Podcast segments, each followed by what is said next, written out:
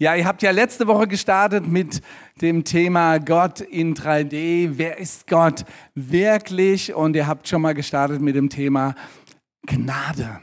Gottes Gnade. Und das ist ein toller Ausgangspunkt, den ihr da genommen habt. Und heute ist das Thema ein bisschen knackiger nochmal. Und ich möchte zunächst was von mir persönlich erzählen, warum, was vielleicht erklärt, warum ich freiwillig als Gastredner so ein Thema übernehme. Ich bin in einem christlichen Elternhaus aufgewachsen und leider habe ich vieles von dem, was ich gehört und erlebt habe, so ein bisschen in den falschen Hals bekommen. Das Gottesbild, was bei mir hängen geblieben ist als Kind und früher Jugendlicher, war, Gott ist einer, der will Sachen von mir, die ich nicht so will. Und die Sachen, die ich gerne will, die verbietet er mir. So kam das bei mir an. Und so ein Gott, der irgendwie so streng ist und wenn es drauf ankommt, auch mal pop, mir eins auf den Deckel gibt. Das hat mich so geprägt. Und da war eine Situation, die hatte ich lange sogar ein Stück verdrängt. Das war so ein Gegenpol. In meinem Dorf hat eine Kinderwoche stattgefunden. Diakonissen haben das gemacht, eine ganze Woche lang Spiel, Freizeit, aber auch biblische Geschichte und ich weiß nichts mehr. Außer einem Satz. Eine Diakonisse, wahrscheinlich war es gegen Ende, sagte, Kinder, was ihr wirklich wissen müsst, ist, dass Gott euch liebt. Was ihr wirklich wissen müsst, ist, dass Gott euch liebt. Und das ist so hängen geblieben, aber es war meistens überdeckt von diesem anderen Bild, dass Gott streng ist und mir nichts gönnt. Dann habe ich mit 14, knapp 15 die Entscheidung getroffen, doch mit Jesus zu leben, weil ich merkte, da zieht mich was, auch wenn ich da noch schräge Vorstellungen hatte. Aber ich wusste, das ist irgendwie doch der richtige Weg. Und dann fing so ein Prozess an. Wir hatten eine Jugendgruppe und da haben wir auch schon deftig diskutiert und ich war immer einer, wenn es darum ging, ja, Gott verlangt das und das oder jenes oder Gericht, da habe ich immer so dagegen gesprochen. Und irgendwann merkte ich, ja, eigentlich spreche ich nicht gegen den anderen, sondern gegen die Dinge in mir, weil mich das ja so geprägt hatte. Und es war so ein Prozess, der lief. Ja, und ich habe mich damit auseinandergesetzt. Und das andere war, ich habe einen Freund kennengelernt, der war einiges älter. Ich war 16, 17 und er war dann schon 27. Und der hat ein richtig krasses Leben gehabt. Was der schon verbockt hat in den 27 Jahren, das, mir hat früher gesagt, geht auf keine Kuhhaut, ja, das ist ein blöder Spruch. Also richtig krass. Und wie er dann die Christen kennengelernt hat, hat er nichts Besseres zu tun gemacht, als auf denen rumzuhacken und die so richtig verbal fertig zu machen. Und das konnte er ganz gut, ja. Und dann hat Gott ihn doch erwischt. Ja, genau. Und er hat Ja gesagt zu diesem Jesus Christus. Und dann hat er eigentlich erstmal gar nicht verstanden, wieso nimmt Gott einen Typen wie mich an? Das hat er erstmal nicht in sein Hirn gekriegt. Und er hat sich dann intensiv mit dem Thema Gnade, was ihr letzte Woche hattet, beschäftigt. Und ich bin zu ihm hingefahren mit meinem Mofa und wir haben nächtelang gesprochen über die Gnade und Kaffee getrunken, mal zwei Stunden geschlafen, dann weitergeredet. Eine ganz intensive Zeit von diesem Chaoten, Entschuldigung, wir sind heute noch in Kontakt, kann er auch ruhig hören, ich schicke ihm den Link, ähm, weiß er, habe ich so viel gelernt über Gnade und da kam was ins Gleichgewicht von dem, wie Gott ist, von diesen verschiedenen Polen, die einfach zu Gott dazugehören. Und heute geht es um Gottes Zorn. Was ist das? Es klingt erstmal befremdlich, oder? Ich weiß nicht, wie es euch geht. Aber es steht tatsächlich in der Bibel, zumindest in älteren Übersetzungen ist es genau so übersetzt. Kommen wir zum ersten Punkt. Gottes Zorn, er ist real. Aber Gott ist nicht etwa zornig in dem Sinne, wie wir das sind. Ja, wenn dich wirklich was aufregt, dir fährt einer ins Auto oder irgend sowas und du kriegst vielleicht einen Wutanfall oder auch nicht, ihr seid alle gut beherrscht. Aber es gibt Menschen, da passiert es so. Die können dann richtig wütend werden oder dieses berühmte Porzellan, das zerschmissen wird zu Hause. In diesem Sinne wütend, unbeherrscht, die Kontrolle verlieren. Und so wie das auf dem Bild jetzt gleich erscheint, dieser Mann so wirkt, genau so ist Gott nicht. In diesem Sinne ist er nicht zornig, wütend. Er kann sich gut beherrschen, sehr gut beherrschen, besser als wir andere. Aber was ist denn dieser Zorn dann sonst? Es ist der Fakt, wenn er Ungerechtigkeit sieht, dass er dann entschieden Nein dazu sagt. Dass er zu dem, was nicht gut ist, sagt, nee, das ist nicht gut. Er nennt das beim Wort und er ist entrüstet darüber, wenn wir die Dinge ganz anders tun. In Römer 1, Vers 18, da steht was darüber. Den Vers lesen wir mal kurz. Gott lässt nämlich auch seinen Zorn sichtbar werden. Vom Himmel her lässt er ihn über alle Gottlosigkeit und Ungerechtigkeit der Menschen hereinbrechen. Denn mit dem Unrecht, das sie tun, treten sie die Wahrheit mit Füßen. Gottes Zorn ist sichtbar, sagt Paulus, aber wir sehen ihn nicht wirklich. Er ist praktisch unsichtbar da. Diese Ablehnung, diese Entrüstung darüber, über was? Zwei Dinge werden hier genannt, über die Gottlosigkeit. Darüber, dass Menschen sagen, ja, Gott ist uns egal. Er soll diese Welt gemacht haben. Ja, egal, ich mache meinen Stiefel. Und vielleicht auch Leute, die das wissen. Und auch wir als Christen können manchmal in frommen ja, Riten leben und trotzdem Gott so ein Stück an die Seite drängen so eigentlich tun, als wären wir jetzt wirklich da. Wir haben so unsere frommen Abläufe, aber so ganz einbeziehen tun wir ihn trotzdem nicht. Und viele tun es ganz offensichtlich nicht und wollen es auch nicht. Leider viele Politiker und andere wichtige Menschen klammern Gott aus. Und Gott ist darüber entrüstet, weil er sagt, ja, ich habe euch gemacht, ich gebe euch all die Lebensbedingungen. Und er tut so, als wäre ich nicht da. Wie jemand, der eine Riesenparty macht, einen Geburtstag feiert, alle Leute einlädt und da ist ein Riesenpool, da ist eine Band, da ist eine Bar, da gibt es alles ohne Ende. Und keiner beachtet den Gastgeber. Der steht da einfach dumm in der Ecke und keiner geht überhaupt noch mal hin, gratuliert oder fragt mal, ey, was ist mit dir? Sie genießen das Fest, die Party und keiner kümmert sich um ihn. Ich sagt, nee, das ist nicht gut. Darüber ist Gott entrüstet. Vielleicht können wir mit dem zweiten, mit dieser Ungerechtigkeit noch mehr anfangen. Wie geht es dir, wenn du Unrecht erlebst? Da kann es mal hochkommen. Das ist nicht in Ordnung. Du siehst es, erlebst es, siehst es vielleicht bei anderen und da kommt der Satz in dir, nee, das, das ist nicht gut so. Das ist nicht in Ordnung. Nein, und wenn du Einfluss hast mit in der Situation, meldest du dich vielleicht zu Wort. Und genau das tut Gott. Das ist sein Zorn. Es ist eine Entrüstung darüber, dass wir einfach seine Gebote ignorieren. Weil er hat gute Gebote gegeben, Gebote zum Leben. Das war das, was ich damals als Kind und Jugendlicher erstmal nicht so verstanden habe dass es Gebote sind zum Leben, weil er besser weiß, wie das Ganze funktioniert. Und immer, wenn wir darüber dagegen verstoßen, wenn wir einfach lügen, betrügen, verletzen, morden, rauben, aber auch schlecht reden, neidisch sind, dann nehmen wir die Lebensgrundlage auf Dauer weg. Und deswegen sagt er, nein, das ist nicht gut.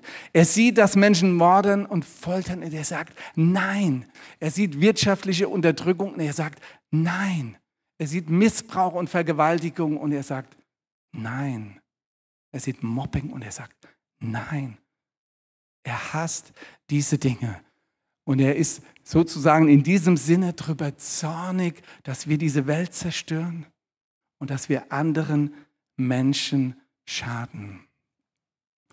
Gottes Empörung all diesen Dingen gegenüber. Sie ist real. Es schwebt praktisch so ein Stück über uns, wie so eine Decke, so eine Glocke. Dieses Nein über dieser Menschheit, wo Gott sagt, nein, wie ihr das tut, das ist nicht gut. Und so kann Leben auf Dauer nicht funktionieren. Das ist sein Zorn. Dieses unsichtbare Nein zu allem Unrecht auf dieser Welt. Kommen wir zum zweiten Punkt. Gottes Zorn kommt aus seiner Liebe. Er lehnt nicht einfach irgendwas ab, weil so nach dem Motto, ich bin halt Gott, ich kann hier bestimmen und ich bestimme so oder so und heute so und morgen so. Nein, weil er weiß, was gut ist. Und sein Zorn, diese Entrüstung ist seine Liebe zum Guten.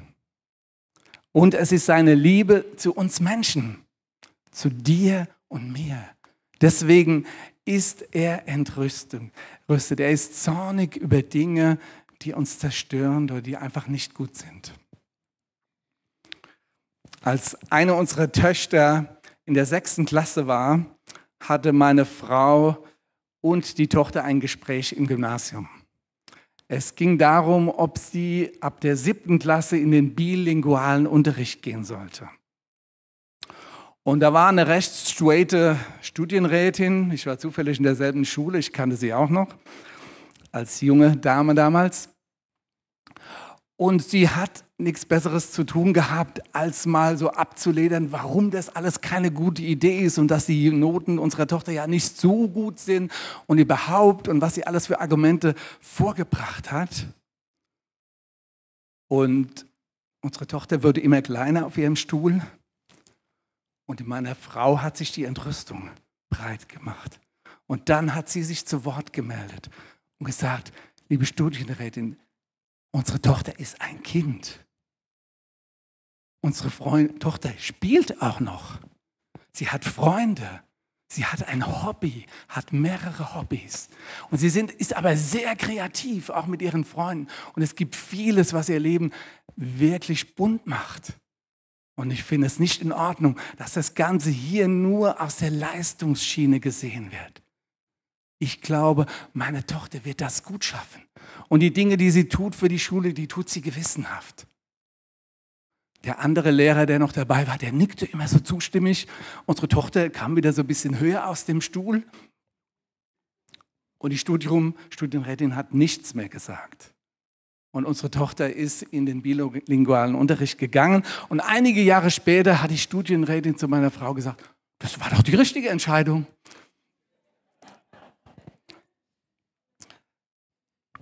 Meine Frau war entrüstet, dass unsere Tochter so einseitig gesehen wurde.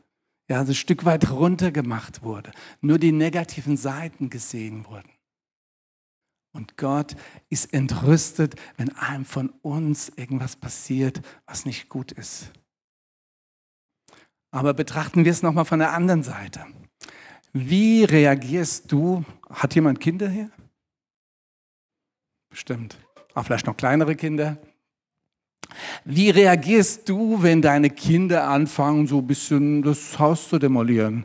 Oh, irgendwo haben sie schön das Messer gefunden, kann man mal so schön die Polster im Wohnzimmer aufschlitzen und ja, noch so ein paar andere Sachen veranstalten. Sie beginnen, eure Wohnung, euer Haus zu zerstören. Was sagst du? Ja, es sind halt Kinder. Ja, man muss denen halt ein bisschen Freiraum geben. Die müssen ja auch irgendwo hin mit ihrer Energie. Ist da jemand, der so denkt? Wird niemand verurteilt hier. Ich gehe davon aus, du bist entrüstet und sagst, ey, stopp, nein, so geht das nicht. Warum? Weil sie A, euer Eigentum zerstören und B, ihre eigene Lebensgrundlage. Sie machen das eigene Haus kaputt, wo sie drin wohnen wollen. Sagt ihr, stopp. Oder wenn sie beginnen, einander zu schlagen, schlecht zu behandeln. Sagst du auch nicht, ja, okay, sondern sagst, nee, du stehst ein für den Schwächeren, der da gerade vielleicht verletzt wurde oder runtergemacht wird. Es ist eine ganz normale Reaktion, weil du deine Kinder liebst. Sagst du Stopp. Und weil du willst, dass sie sich gut entwickeln, weil du willst, dass sie einen guten Lebensraum haben. Deswegen sagst du Stopp. Und genauso sagt Gott Stopp, weil er möchte, dass wir gut leben.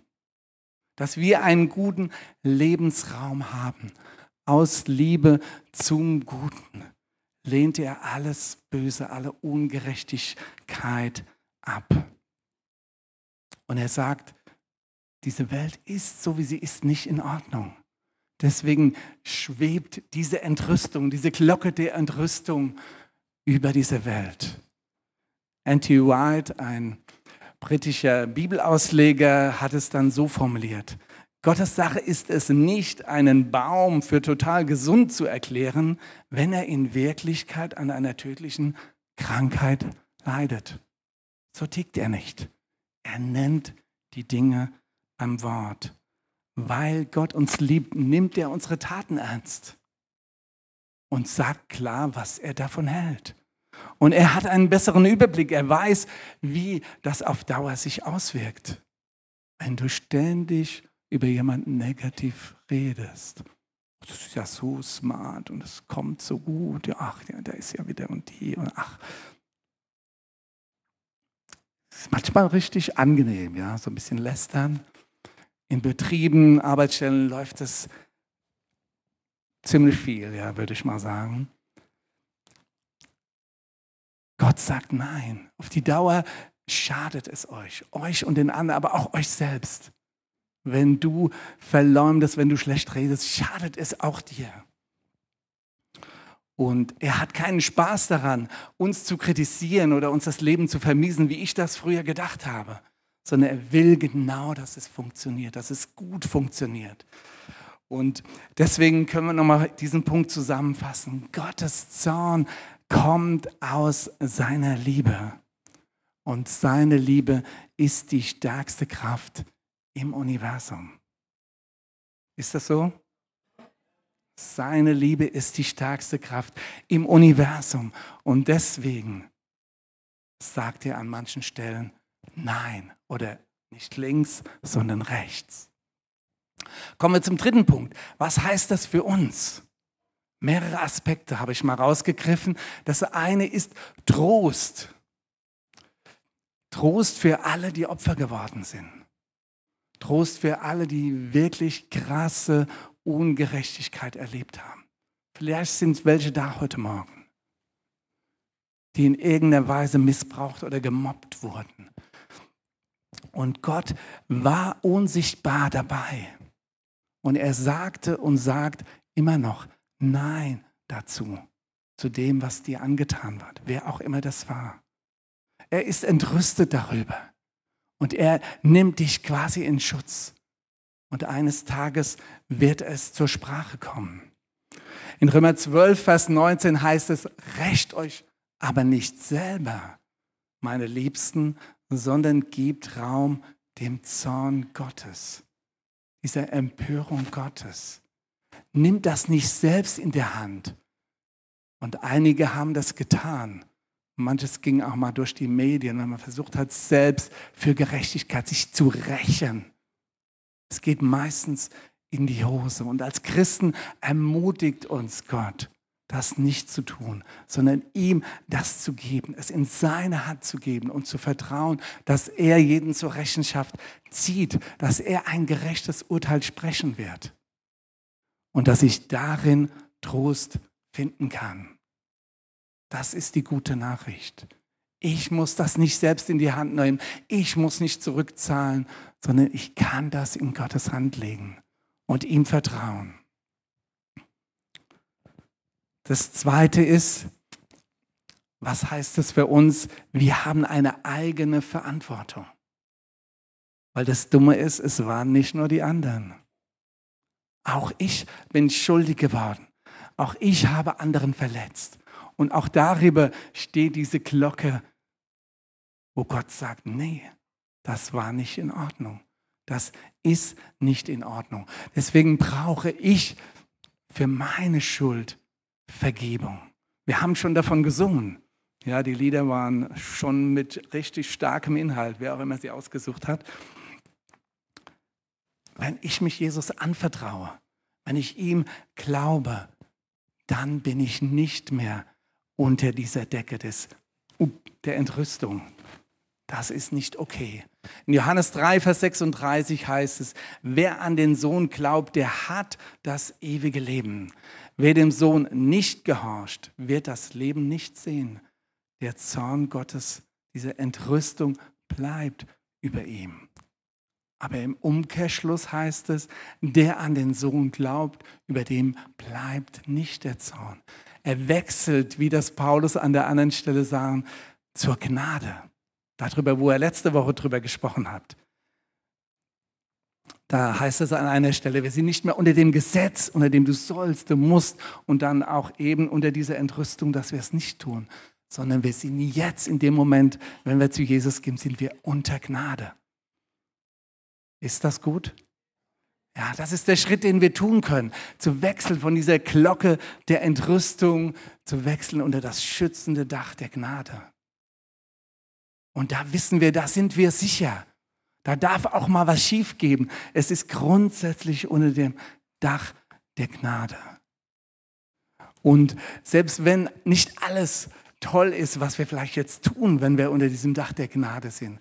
Aber wir wissen, wir haben neues Leben in Jesus und wir dürfen an seiner Neuschöpfung teilhaben. Weil das ist ja das Ziel. Nicht einfach nur unser Leben hier zu optimieren, sondern wirklich an Gottes Neuschöpfung teilzunehmen. Also drittens, eine Entscheidung steht an. Die meisten haben sie wahrscheinlich schon getroffen. Zu wechseln von dieser Glocke der Entrüstung unter das schützende Dach der Gnade. Die Einladung ist da. Ich komme zum letzten Punkt. Es ist immer gut, wenn man nochmal betrachtet, wie hat Jesus sich verhalten in einem Thema. Und das wollen wir jetzt noch kurz betrachten. Jesus und der Zorn Gottes. Als er hier auf der Erde war, wie hat er sich verhalten? Er hat klar gesagt, ich bin nicht gekommen, um zu richten, sondern um zu retten. Er ging auf die Menschen zu. Er hat mit Menschen gegessen. Die anderen Rabbis haben diese Art von Menschen überhaupt nicht beachtet. Das war ein Skandal, wie er sich verhalten hat. Andere Rabbis sind hochnäsig an Prostituierten und Anzöllnern und was es auch sonst für Leute gab, die sich da in, in äh, Trinkhallen oder irgendwo aufgehalten haben, sind sie vorbeigegangen. Haben sie nicht mal registriert. Und Jesus hat sich jedem Menschen zugewendet, hat mit ihnen gesprochen, hat die Menschen geheilt. Er hat nicht gerichtet. Das war nicht seine erste Aufgabe. Und er hat über Jerusalem geweint. Ihr kennt die Geschichte, als er in Jerusalem einzog, einige Tage bevor er dann verurteilt wurde. Und da hat er kurz Stopp gemacht. In einem Evangelium steht es in Lukas 19. Und hat auf diese Stadt geblickt und er hat geweint weil er gemerkt hat, die meisten lehnen die Botschaft des Friedens, die er hat, ab. Und er sah schon voraus, was kommen würde, der jüdische Krieg, wer sich damit mal beschäftigt hat. Einige Jahre lang Krieg gegen die Römer und dann 1970 die Zerstörung auch von Jerusalem unter grausamsten Bedingungen. Und offensichtlich hat Jesus das schon vor Augen gehabt und er hat geweint. Es hat ihm keinen Spaß gemacht, Menschen zu verurteilen. Und trotzdem hatte er zweitens auch den Zorn Gottes ausgesprochen, hat klare Maßstabe gesetzt und gerade den Pharisäern, die sich für besonders fromm hielten, klar gesagt, wo Dinge nicht in Ordnung sind. Hat ihnen gesagt, dass sie den Menschen Lasten auflegen, die sie selbst nicht tragen können, dass sie ein frommes System da aufbauen und die Menschen unterdrücken, statt ihnen zum Leben zu helfen und dass sie ihnen das Gute verweigern. Das hat er klar gesagt. Er hat kein Blatt vom Mund genommen. Er sprach sozusagen den Zorn Gottes aus. Und als er im Tempel dann war und diese Händler und diese Geldwechsler gesehen hat, die Story kennen die meisten wahrscheinlich auch. In Markus 11 steht es zum Beispiel und in anderen Evangelien. Da könnte man meinen, er ist richtig zornig. Er hat die Tische umgeworfen und einfach die hinausgejagt, weil er sagt, ja, hier soll eigentlich ein Bethaus sein. Und er hat sich nicht in erster Linie gewehr, ge, gewehrt gegen diese Händler, sondern gegen dieses ganze System, was dahinter steht, gegen die Oberen, die dieses System so installiert haben, die die Menschen mit diesem System unterdrückt haben. Es war ein Angriff auf die verantwortlichen Leiter des Tempels, dem er sagte, so ist das nicht gut. Von Gott war es anders gedacht. Aber passt denn das jetzt, wenn wir erst sagen, Jesus sagte, er kam nicht zu richten, aber dann hat er doch den Zorn Gottes sozusagen ausgesprochen, diese Entrüstung Gottes über das, was falsch lief, gezeigt? Ja, er darf. Er darf, weil er dann auch den nächsten Schritt gegangen ist. Er hat den Finger in die Wunde gelegt, aber wenn wir das zulassen, ist dieser Finger auch derjenige, der die Wunde heilt. Und er hat diesen Zorn, den er selbst ausgesprochen hat, hat er selbst getragen, ertragen. Er hat gesagt, das ist nicht in Ordnung, aber die Konsequenzen dafür hat er getragen, weil indem er so gegen diese Oberen vorgegangen ist, haben sie das zum Anlass genommen, letztendlich ihn zu verurteilen. Diese Aktionen, gerade die Tempelaustreibung, haben dazu geführt, dass sie gesagt haben, jetzt muss der endgültig weg. Jetzt muss der verurteilt werden. Und Jesus hat sich dem gestellt. Und am Kreuz von Golgatha hat sich die volle Wucht der Entrüstung Gottes auf ihn selbst entladen. Diese Entrüstung, die von ihm kommt, wo er sagt, nein, das geht nicht. Die Konsequenz hat sich auf Jesus entladen. An diesem Kreuz. All dieses Schlimme, all diese Ungerechtigkeit, all dieses Gott einen guten Mann sein lassen. Und seine Entrüstung darüber hat sich auf Jesus entladen. Und wir können sagen, Gott lehnt aus Liebe die Sünde ab. Aber Gott trägt auch aus Liebe den Preis für diese Ablehnung. Und durch diese Tat darf jeder, der an Jesus glaubt, der sein Leben ihm anvertraut, darf Vergebung und neues Leben haben. Und er darf die Dinge wieder in Ordnung bringen. Denn Jesus hat sie in Ordnung gebracht. Er ist derjenige, der den Preis bezahlt hat. Der nicht nur den Finger in die Wunde gelegt hat, sondern der, der Rettung und Heilung bringt. Wer ist Gott? Das ist eure Frage zurzeit. Das war die Ausgangsfrage auch heute Morgen. Und ein, ein Teil der Antwort ist heute, es ist ein Gott, der aus Liebe Unrecht beim Namen nennt. Ein Gott, der aus Liebe Unrecht beim Namen nennt. Und er ist ein Gott, der aus Liebe die Folgen des Unrechts trägt. So ein Gott, mit dem haben wir es zu tun. Und ich frage dich, wo stehst du heute? Stehst du noch unter dieser Entrüstung, unter dieser Glocke? Oder stehst du schon unter der Gnade? Und ich möchte drei Personengruppen ansprechen und euch einladen, euch herausfordern, an dieser Stelle einen Schritt zu gehen, auf dem Hintergrund, was wir heute gehört haben.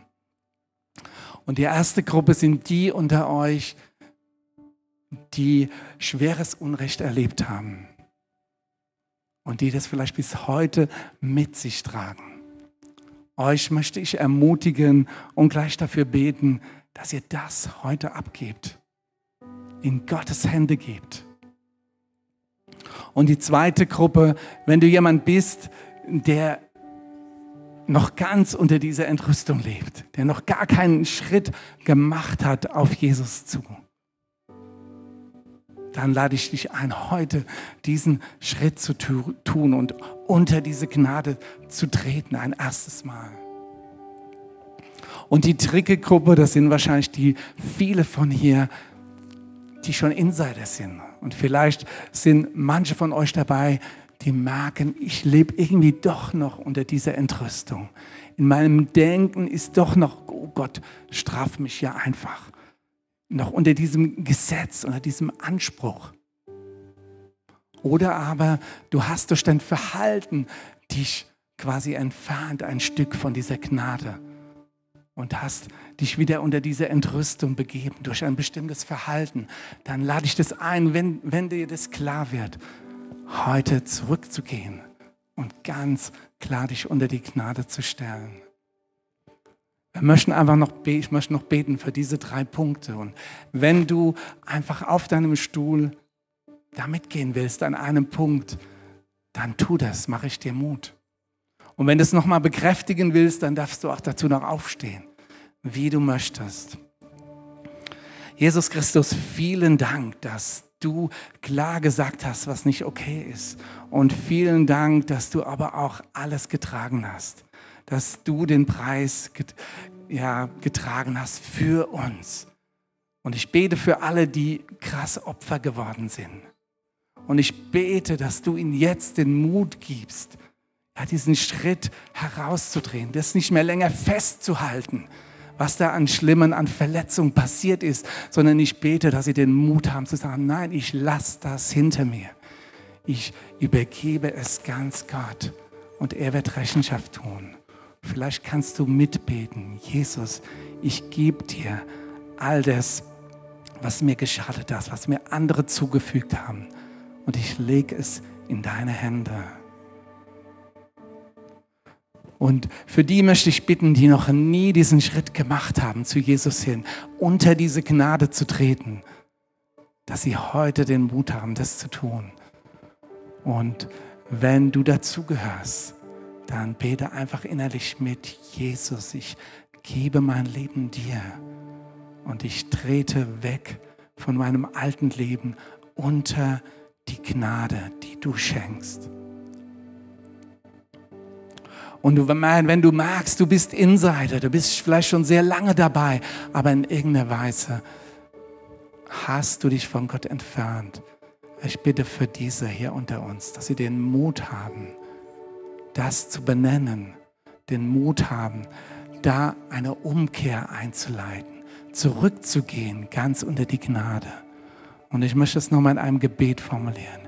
Jesus, du weißt, was schiefgegangen ist oder wo meine Denke noch falsch ist. Möchte das ablegen und bekennen und zu dir gehen. Deine Gnade in vollem Maße in Anspruch nehmen. Und ich segne jeden, der heute ihr ist. Auch jemand, der auf die drei Punkte vielleicht nicht zutrifft. Sei gesegnet in dem, in deinem nächsten Schritt, in deinem nächsten Schritt auf Jesus hin. Amen.